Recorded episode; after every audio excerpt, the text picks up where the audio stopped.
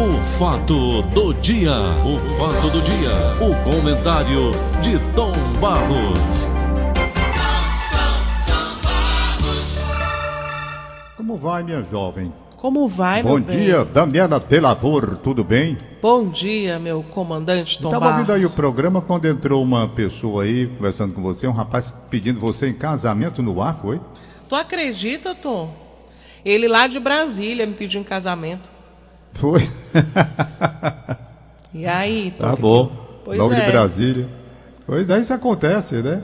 Não acontece o pessoal que hoje em dia utiliza ferramenta aí na internet para encontrar casamento, essas coisas É, é assim. porque que o rádio também não pode proporcionar isso, Perfeito. né? Eu acho de certo modo um risco, né? Porque de qualquer maneira a pessoa não conhece. Há aqueles que se arriscam muito com o negócio de internet. A situação está tão difícil. É verdade. A gente verifica, inclusive, a, a possibilidade de você se enganar quando chamam Uber. É preciso prestar atenção para ver se o carro que chegou Isso. já houve advertência. É realmente o carro que você pediu. Exatamente. Aliás, você agora me lembrou um fato que eu já era para ter alertado aqui há muito tempo. Quando a pessoa chama o Uber, e está acontecendo o seguinte: algumas interferências eles conseguem e se apresenta primeiramente um carro antes do que foi chamado. Sim. Então você tem que ter cuidado para ver se o carro é aquele que você chamou ou não. É, tem que olhar a placa, Perfeito, né? olhar a a placa do tudo motorista. Porque já aconteceu o fato de o cara se apresentar sem ser e depois chega o motorista que é o verdadeiro chamado. Né? É então é verdade. preciso muito cuidado nessa parte.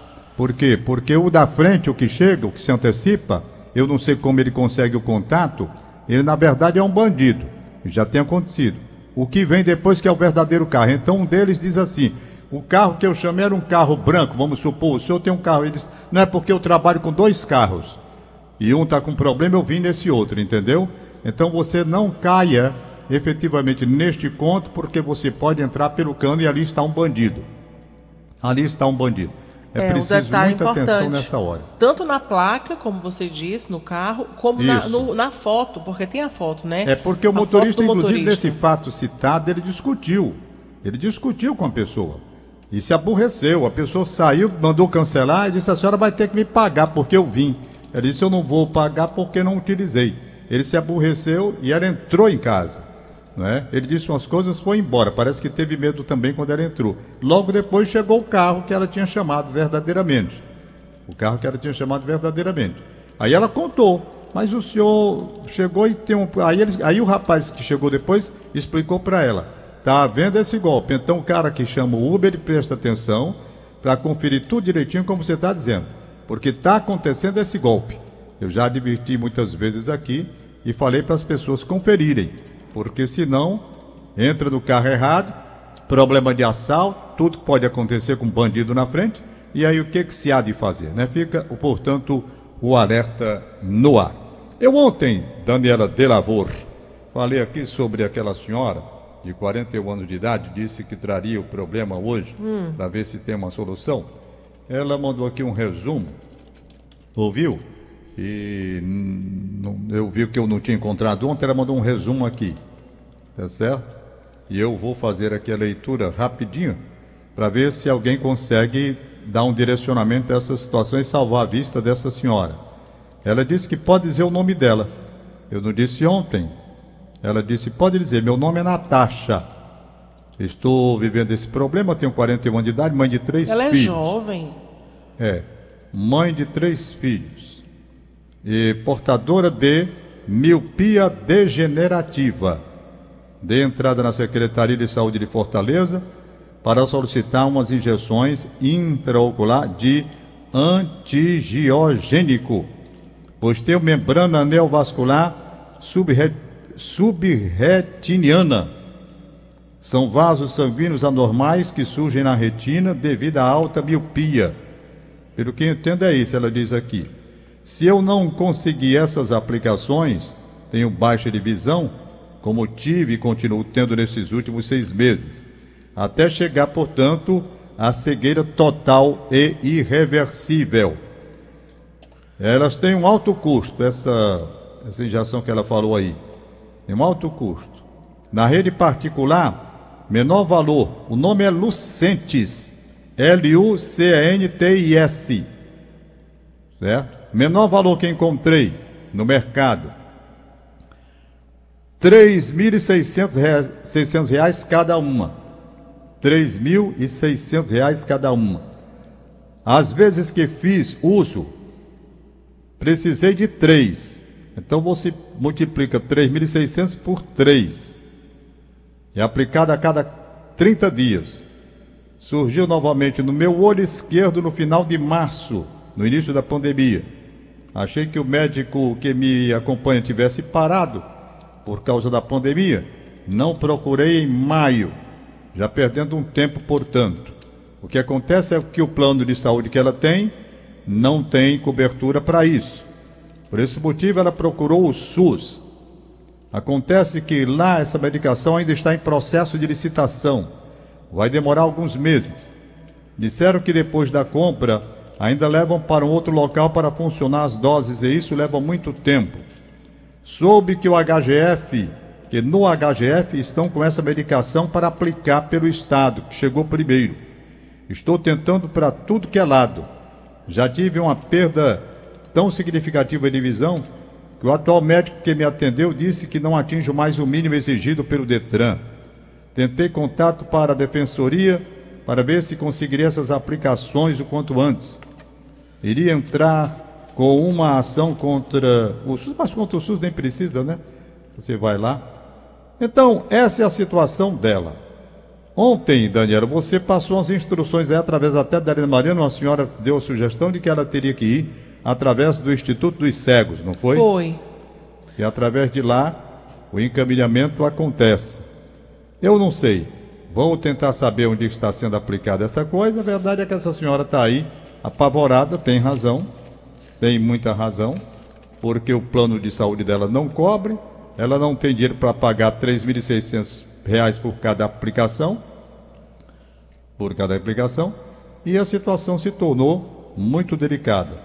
Quem souber, portanto, qual o procedimento que ela deve fazer para ser atendida na rede pública, e é por isso que eu sou um defensor da rede pública, é por isso, me facilitando, se o Hospital Geral já está aplicando para ela fazer lá o procedimento, e passa. Eu sugeri a ela que fosse a, ao Hospital Geral, já que ela colocou aqui que o Hospital Geral está aplicando, primeiro, não custa nada dar um pulinho lá.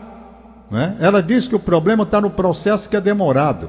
Inclusive mandou aqui o processo, porque ela disse que eu posso acompanhar como o processo é demorado a coisa, e ela não pode esperar tanto tempo assim. Diz que entra com o processo, aí vem uma burocracia desgraçada. O processo não anda, não vai. Eu vou saber como é que funciona esse processo para amanhã. Uma autoridade desse setor, talvez amanhã, depois, no momento apropriado, uma pessoa vir dizer: rapaz, quem tem esse problema, vai para a rede pública e o processo se encaminha assim, assim e assado. Ou seja, ela vai para a unidade específica própria dá entrada lá como ela disse que entrou. E mandou inclusive aqui para mim. Disse que eu posso acompanhar. Mandou o CPF dela, eu vou acompanhar depois. Ela disse que é demorado pra caramba. E eu entendo, Daniela de Lavô, que com essa questão de saúde, principalmente em casos assim, não pode haver demora. Por quê? Porque a demora pode ocasionar a cegueira definitiva. E aí? Como é que se faz? Eu acho que em determinados casos, alguns vão ter prioridade, os que são mais graves, os que podem esperar um pouco mais podem ficar numa fila, e assim o critério de seleção vai tendo andamento. Eu não sei qual é o grau, também não sei o número de pessoas. Ela disse que muita gente está nessa fila. Muita gente está nessa fila. Concluindo esse papinho, só para você ter uma ideia, o que é que eu quero dizer? Eu quero dizer é o seguinte, simplificando tudo. Não é o caso específico da Natasha, não. Eu quero explicar para os senhores que a minha luta tem sido no sentido de que o sistema de saúde do Brasil funcione a contento e não deixe em aflição as pessoas que precisam de atendimento. Enquanto isso não acontecer, eu não vou me conformar. Eu gosto do Sistema Único de Saúde, o SUS, sou um admirador do programa e acho que está correto, mas eu entendo que está na hora também de o governo, tanto municipal, estadual, federal, todos eles cuidarem dessa parte para dar agilidade. Para dar agilidade. Tivemos agora mesmo, na área do, do Covid aí, quando chegou, uma ação de emergência para atender uma demanda elevadíssima e tudo foi feito dentro do possível para se socorrer aquela gente. Eu gostaria que não houvesse necessidade disso. Gostaria. Gostaria de ver que você tem um problema de saúde, então você se dirige e vai ser atendida de acordo com a sua situação. Se é emergencial, se tem que ser imediato, que seja atendimento imediato. Se você pode esperar um pouco mais, não é uma coisa tão grave que dá para administrar, você espera um pouco mais. Agora, o que eu acho triste no nosso país é uma pessoa com problema de saúde, morrendo o risco de perder a vida, ficar nessa situação. Ficar nessa situação. Corre daqui, corre para ali, daqui para lá. E eu não acho isso correto, não. Eu creio que um sistema de saúde que é eficiente, que é feito dentro de um padrão de qualidade para atender realmente a demanda, esse deve ser de imediato. Faz a triagem, está com um problema mais sério, está aqui, vamos resolver. Enquanto isso não acontecer, eu não vou sossegar. E olhe que eu sou o maior defensor do SUS. De muitos e muitos anos para cá, eu digo: gente, o SUS é a saída. Eu estou vendo aqui uma iniciativa, Daniela, não sei se você leu aí, do governador do estado, Camilo Santana, na questão da distribuição do ICMS. Sim, eu vi. Para a saúde, não é? Então eu acho que essa matéria é de muito interesse, porque nessa distribuição se a saúde vai receber uma dotação melhor, é claro que ela vai poder fazer um atendimento melhor também. É isso. Eu creio que o gerenciamento nessa parte é fundamental para dar uma agilidade maior ao setor de saúde. De forma que fica aqui a minha pregação diária, praticamente. Eu sempre tenho dito, eu faço questão de dizer, os planos de saúde eles têm uma importância muito grande. Tem uma importância muito grande os planos de saúde. Todos eles, uns mais qualificados, uns mais sofisticados, todos eles têm uma importância muito grande no atendimento à saúde nacional. Acontece que nós não podemos absolutamente deixar de lado o SUS, por quê? Porque o grande número de brasileiros, grande número de brasileiros, não tem condições de arcar no pagamento de um plano, por mais popular que seja. Então essa gente tem que ser atendida onde? tem que ser atendida através do Sistema Único de Saúde. É isso que eu estou defendendo. Muita gente confunde meu comentário aqui, considerando que eu sou contra plano de saúde. Não sou. Tanto assim que eu tenho plano de saúde. Não é? Eu não sou, sou a favor.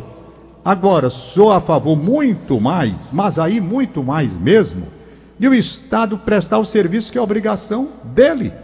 Está na Constituição da República Federativa do Brasil. É uma obrigação do Estado a prestação de saúde. E o SUS está aí para isso. Nós não temos dinheiro para a saúde, mas temos dinheiro para gastar com um bando de camarada que fica aí, mordomia, com supérfluos, com tudo, e a população precisando de saúde aqui embaixo. Aí isso eu não aceito. Não aceito. Vem essa reforma que vem aí, está sendo pregada, reforma, que lá vem reforma, reforma administrativa, reforma tributária, reforma disso, daquilo. E eu não vejo ninguém falar em acabar com mordomia. Não pode. Então a reforma ela tem primeiramente capar lá em cima, castrar tudo que é de gasto supérfluo, essas coisas, dos três poderes da República. A primeira vergonha, o primeiro pudor, tem que partir de quem está nos três poderes. Como é que você vai admitir carro particular, aliás, carros públicos rodando para levar gente para ir trabalhar. Isso não existe em lugar nenhum. Acabou. Cada um que se responsabilize. Então, falta dinheiro para a saúde. Está aqui o que eu acabei de relatar. Isso é apenas um caso. Dentre tantos e tantos brasileiros que ficam pagando por aí numa situação difícil, querendo ser atendido e não tem, e o dinheiro sendo desviado para a mordomia de alguns privilegiados nos altos escalões da República. A gente não pode. Então, quando vier falar aqui em reforma tributária, meu amigo, o que é? O que você arrecada de impostos. Está aqui. O que, na, o que a nação arrecada de impostos é isso aqui. Pronto. Prioridade para aquele dinheiro, né? Aí pronto. Você vai pegar aquele dinheiro e aplicar no que é prioridade para o cidadão do seu país, que é a educação, que é a saúde, essa coisa. E tirar tudo, todo penduricário que tem aí, para atender a mordomia dessa gente que está nos três poderes da República, mamando nas tetas do dinheiro pago por nós. Não pode ser assim. Está tudo errado. Então que venha lá essa reforma tributária do jeito que vier, Mas a primeira ação para a família brasileira acreditar numa reforma justa, leal, honesta, não é exatamente fazer uma reforma com nomenclatura diferente, mantendo praticamente o grau de arrecadação e o sacrifício do trabalhador e das empresas. Não é isso. Mudança de nomenclatura não me interessa. Interessa mudança correta para diminuir a carga tributária das empresas e no pai de família. E dinheiro que sai dessas mordomias para ser aplicado naquilo que é essencial. Se essa reforma não vier por aí, não é reforma, é enganação. Mais uma. E é por isso que nós vamos ter a necessidade de uma atenção muito grande para saber o que há de verdade e o que há de mentira nessas reformas que vêm por aí. Vamos aos aniversariantes de hoje, Daniela, tem aí? Bora lá, Tom Barros. Temos aniversariantes, Ritinha? Ela passou para ti, Tom. Ah, sim. Então deixa eu pegar aqui no, na verdinha. Aqui eu quero mandar logo um alô para Maria Auxiliadora Portela. A Maria Auxiliadora Portela Costa, ela está em a Devoneda na Itália, ouvindo a gente. E a mãe dela, Raimunda Lúcia, sabe que ela está ouvindo, está mandando um abraço de parabéns. E eu mando meu abraço de parabéns também a Maria Auxiliadora Portela Costa que está em Adebandeda, na Itália. E a mãe dela aqui, morrendo de saudade e mandando este alô especial muito legal para ela, não é? Deixa eu ver aqui então o que o pessoal mandou é, de aniversário. Enquanto você vai procurando aí, Tom, só mandar um, os parabéns também aqui para Renata Menezes, do Conjunto Ceará. Hum. Tá fazendo 28 anos hoje. E o noivo dela que é o primeiro tenente da PM, o Tavares, e todos os familiares desejam muitas felicidades para Renata. Feliz aniversário, Renata. Tá certo, aqui está a lista da Inês Cabral de hoje, Sandra Brito, esposa do radialista Moreira Brito. Ô Sandra, um abraço, pessoa muito agradável, muito legal a Sandra. Moreira Brito, um abraço para você também. Faz tempo que eu não vejo meu amigo Moreira Brito, gente boa. Doutor Vantana Écio, na Beira Mar. Doutor Vantana Écio, um abraço, bom dia. Ângela Pires, Lucas, na Barra do Ceará. Bom dia para você. Sérgio Cavalcante Pires, no bairro Kennedy. Antônio Diego Moreira da Silva, em Calcaia. Um abraço para você, abraço de parabéns. Muito obrigado, portanto, aí a turma. E aqui tem uma nota, a nossa federalina dizendo: Ô oh, rapaz, lamentável aqui, uma nota triste: é o falecimento da esposa do tio dela, Vicente Felizardo. Ela morreu em João Pessoa, vítima de Covid.